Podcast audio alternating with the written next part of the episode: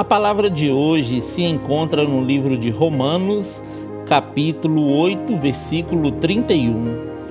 Que diremos, pois, diante dessas coisas? Se Deus é por nós, quem será contra nós? Olá, meus irmãos, a paz do Senhor esteja convosco.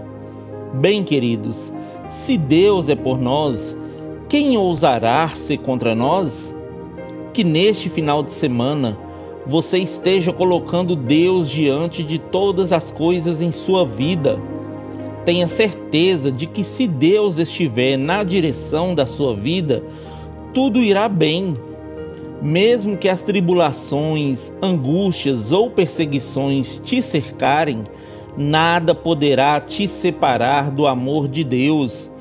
Estejam firmados em Cristo e vocês serão mais que vencedores em nome de Jesus. Amém? Que Deus abençoe você, sua casa e toda a sua família. E lembre-se sempre, você é muito especial para Deus.